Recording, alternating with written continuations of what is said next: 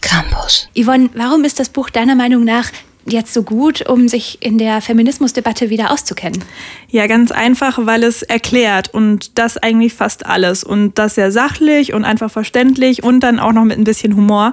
Im Grunde ist das Buch eigentlich so eine Art Lexikon, das äh, sich in verschiedenen Themenbereichen aufteilt und aufbaut und mit kurzen Artikeln verschiedene Begriffe erklärt, die mit dem Feminismus zusammenhängen. Da geht es viel um die Entwicklung des Feminismus und darüber, welche Vorurteile und Kämpfe es um die Thematik gibt und warum das überhaupt eigentlich alles so ist.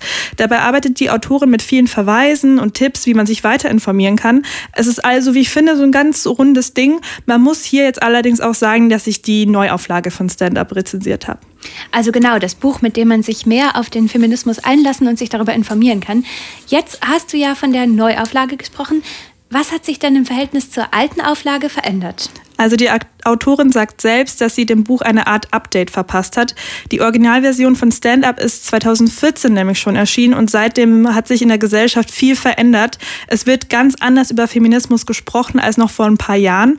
Außerdem hat sie das Buch um einige Erfahrungswerte und Geschichten ergänzt, also so eine Art Stand Up 2.0 quasi.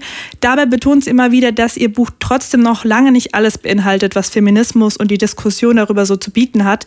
Sie sagt, dass sie immer nur nur aus eigenen Erfahrungen und aus ihren Erfahrungen sprechen kann. Und ich finde, das merkt man auch ihrer Schreibweise an, die jetzt nicht sonderlich belehrend wirkt.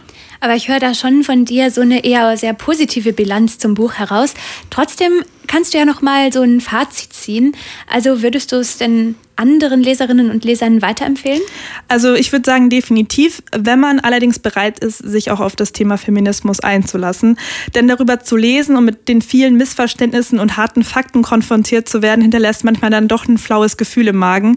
24 Euro sind jetzt auch nicht super günstig. Für die Menge an Informationen, die man bekommt, finde ich es aber schon eigentlich wieder gerechtfertigt. In einer Sache hat mir das Buch dann allerdings nicht so gut gefallen und zwar im Design.